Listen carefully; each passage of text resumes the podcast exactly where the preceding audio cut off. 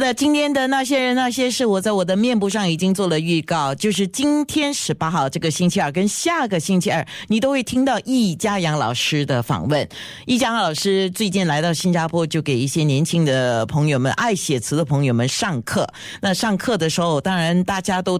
竖起耳朵听嘛，于是有人告诉我说学了不少哦，赶紧要安排访问嘛，因为我也想让我们的听众没有机会像我这样没有机会去上课的，也听听老师怎么说。我们都把它叫文字的魔术师。好歌好 FM，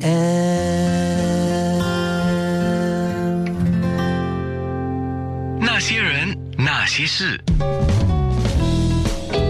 那些我们一起笑的夜，流的泪。那些人，那些事。今天见到了文字的魔术师易家阳老师，你好，你好，你好，开心来这里。喜欢他们把你叫文字的魔术师吗？怎么叫我？其实终归于句，就是我喜欢用文字去讲故事。所以对你来讲，文字它是一个魔术吗？我觉得文字是这样的，它跟写散文不一样嘛。写歌词，它其实就是用带着旋律的声音去讲出心里的话，比较像是讲话，但是背后是有音乐的。易家阳老师在开始作词之前说，你是从这个唱片的企划先做起，企划的话也是写文案嘛？对，我当时在应征滚石的时候，就是我记得我歌词，我自己在学生时代，因为是吉他的社长，就写了很多很多歌词。我记得记了十几首我的歌词给李宗盛大哥 啊张培仁先生，然后就进到滚石去做了第一张专辑。我是一只小小鸟，很久以前了。哇，这个是大概一九九零年的事情。真的，真的，现在想起来还蛮蛮吓人的，快三十年了，三十年，蛮吓人。那就想你自己比较年少的时候了，想到很多很多事情。您这样一问，我就想到好多以前的事情。当时进滚石前，因为刚从兵役出来嘛，然后也不知道自己的方向，但是我是知道自己很喜欢写、弹吉他，然后就觉得当时滚石我就很多的机会嘛，那我就想说应征看看。所以就进去了。后来发现是我找到我自己要走的路了。是你怀抱着理想，而且一直坚持着不放弃理想。路径很长，其实写词一开始也没那么顺利啊。因为开始写就觉得蛮多蛮多挫折，不知道自己写的好不好，然后不知道自己写的对不对，天马行空。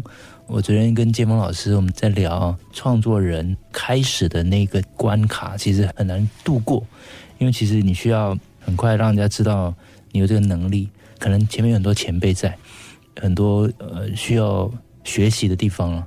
可是千万不要忘记说要留下自己的风格，就自己文字的风格其实是很难被别的因素取代嘛。很简单，就是说你看一件事情，你心里的第一个念头是什么，就会变成你将来写词的关键的因素。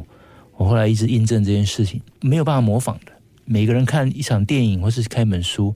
心里面那些话是没有办法被模仿。那些人，那些事。所以跟刚才听到一家老师说，他以前是先从这个唱片企划做起。那个时候呢，他负责的竟然就是我们很熟知的《我是一只小小鸟》那张专辑的企划。他那时候负责的就是撰写这个文案嘛。